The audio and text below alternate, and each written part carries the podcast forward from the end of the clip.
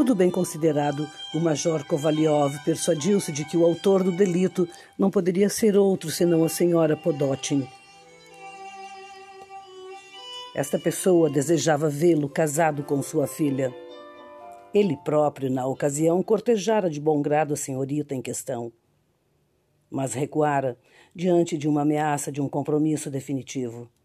Colocado contra a parede pela mamãe, ele havia repetido seus louvores e declarou que era demasiado jovem. Mais cinco anos de serviço teria então quarenta e dois anos, e então veríamos. Movida por espírito de vingança, a Podotin estava decidida a desfigurá-lo. Sem dúvida, e havia empregado para tal fim algum sortilégio.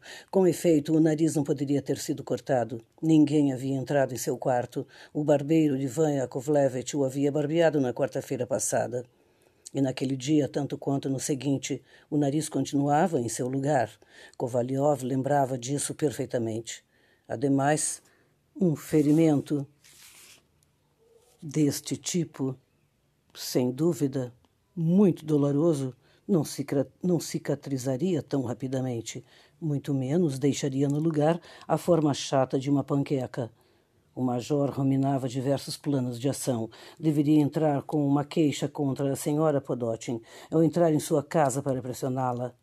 Um raio de luz que se filtrou através das fendas da porta interrompeu suas meditações e denunciou que Ivan havia acendido uma vela na antecâmara. Logo, Ivan surgiu carregando uma vela, que difundiu uma viva claridade por toda a peça. O primeiro movimento de Kovalyov foi apanhar seu lenço e disfarçar o local onde, ainda na véspera, se plantava seu nariz. Não gostaria que o velhaco do seu criado ficasse de queixo caído a contemplar o aspecto exótico de seu patrão. Mal Ivan havia retornado a seu covil, uma voz desconhecida ressoou na antecâmara. É aqui que mora o assessor do colegiado, o Sr. Kovalyov. O major deu um salto. Entre! O major Kovalyov está em casa, disse, abrindo a porta. Esta deu passagem ao oficial de belo porte, cujas faces gorduchas se ornamentavam com costeletas nem muito claras nem muito escuras, o mesmo que encontramos no começo da nossa narrativa de saída da ponte Santo Isaac. O senhor perdeu seu nariz? Eh, precisamente. Pois bem, ele foi encontrado. O que está dizendo? gritou o major Kovalyov, a quem a alegria suprimiu o dom da palavra. Ele devorava com os olhos o oficial que estava à sua frente, sobre os lábios e as bochechas do qual oscilava a luminosidade vacilante da vela. Como o encontraram? Ah, de uma maneira muito estranha. Nós o prendemos no momento em que tentava apanhar a diligência de Riga. Estava de posse de um passaporte com o nome de um funcionário. E o mais estranho é que, de início, o tomei por um cavalheiro. Felizmente, eu estava com meu óculos. Isso me permitiu reconhecer que ele não passava de um nariz. Devo lhe dizer que sou míope. O senhor está aí na minha frente, mas enxergo apenas o seu rosto, sem distinguir nem seu nariz nem sua barba. Minha sogra, me refiro à mãe de minha mulher, também ela tem a vista fraca. Kovalyov exultava. Onde está ele? Onde está ele? Vou correndo à sua procura. Inútil perturbar-se, sabendo-se que o senhor estava precisando dele, eu o trouxe. O mais curioso deste caso é que o principal cúmplice é um barbeiro vagabundo da Rua da Ascensão, que agora está na prisão. Há muito eu o tinha como suspeito de roubo. E também por embriaguez. Anteontem ele roubou uma dúzia de botões de uma loja. Seu nariz está, aliás, em perfeito estado. O oficial remexeu em seu bolso e dele retirou um nariz embrulhado num papel. É ele mesmo, gritou Kovalyov. É ele mesmo. Permita que eu lhe ofereça uma taça de chá. Aceitaria com grande prazer, mas infelizmente não tenho tempo. Devo passar ainda na cadeia. Os gêneros alimentícios, como o senhor sabe, estão inacessíveis. Eu sustento minha sogra, meus filhos. O mais velho, um menino muito inteligente, me dá muitas esperanças, mas eu não tenho meios de lhe dar instrução. É, após a saída do oficial, o major permaneceu algum tempo sem conseguir recuperar seus sentidos. A alegria o levara a perder a razão. Ele agarrou em seu punho, com muito cuidado, o nariz reencontrado e o observou atentamente. É ele mesmo! É ele mesmo! disse. Eis aqui sobre a narina esquerda a espinha que apareceu ontem. O major estava a ponto de dar gargalhadas, mas nada é durável neste mundo.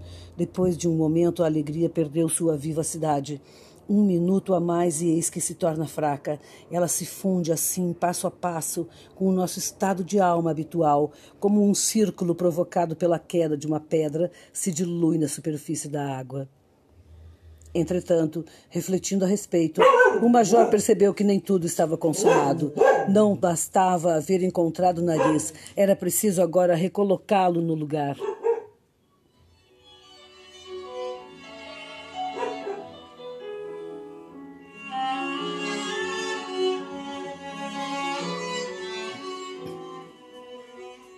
E se ele não se ajustasse? E se ele não se ajustasse? Diante dessa questão, que colocou para si mesmo, o major empalideceu. Sob o peso de um medo indizível, as mãos trêmulas, ele se precipitou na direção do espelho de sua penteadeira. Corria o risco de colocar seu nariz atravessado. Docemente, com precaução, ele o colocou em seu sentido antigo de lugar. Horror! O nariz não queria fixar-se. Ele o aproximou de seus lábios, aqueceu-o com seu hálito, aplicou-o sobre a superfície lisa que havia entre as duas bochechas. Tempo perdido, o nariz continuava sem fixar-se. Vamos, vamos, volta ao teu lugar, animal, dizia o major, mas o nariz parecia surdo. E caía a cada tentativa sobre a mesa, emitindo um som estranho, como se ele fosse de cortiça. Não quer nunca mais voltar a teu lugar? gritava o major, a expressão contraída. E quanto mais o recolocava no lugar, menos o nariz queria aderir a seu rosto. Em desespero de causa, Kovaliov mandou procurar o médico que morava no primeiro andar, no melhor apartamento do edifício. Este homem, com uma bela cara, possuía costeletas de ébano e uma mulher apetitosa.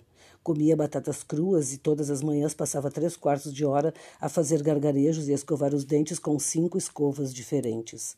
Não tardou a se fazer presente e perguntou antes de mais nada quando havia ocorrido o acidente. Depois, ele levantou o queixo do major e lhe aplicou um piparote no lugar onde deveria estar o nariz. A violência do golpe fez com que Kovalyov recuasse, batendo com a cabeça contra a parede. O esculápio aconselhou-o a não dar muito valor a este detalhe, afastando ligeiramente a cabeça da parede. Ele fez então com que ela girasse primeiro à direita, depois à esquerda, apalpando a cada giro o lugar onde deveria estar o nariz e murmurando: Hum. Finalmente lhe deu um segundo piparote. Desta vez Kovalyov jogou a cabeça para trás como um cavalo ao qual inspecionamos os dentes. Depois deste exame, o homem das artes médicas balançou a cabeça e declarou: Fique como está para evitar complicações. Podemos, é claro, recolocar seu nariz no lugar. Eu tratarei disso com prazer, mas eu lhe digo novamente: será pior para o senhor. Mas como? disse Kovalyov.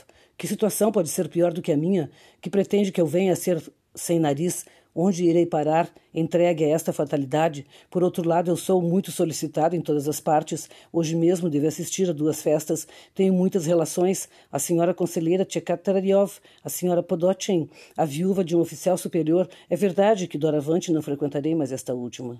Depois de tais atitudes, eu não manterei mais relações com ela, a não ser por intermédio da polícia.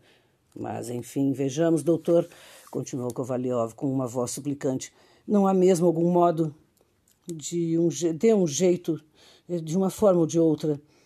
A rigor e em caso de perigo eu posso segurá-lo com a mão. Como, aliás, eu não danço, não há razão para temer algum gesto imprudente. No que concerne a seus honorários, esteja certo de que, na medida dos meus recursos, eu.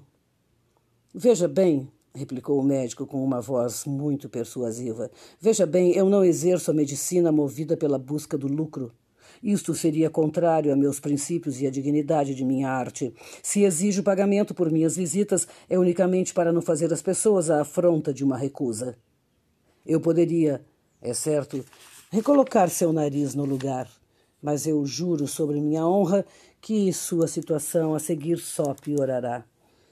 Deixe agir na natureza. Faça abluções frequentes com água fria. Eu lhe garanto que sem nariz se sairá tão bem quanto se tivesse um.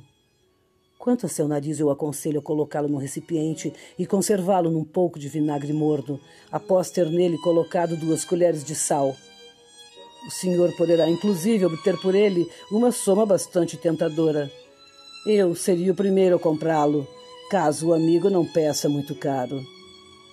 Não, não, gritou o major exasperado. Não o venderei jamais ao senhor. Prefiro que fique comigo. Como quiser, disse o prático, despedindo-se. Eu gostaria de ser útil, mas o senhor não o deseja. É um problema seu.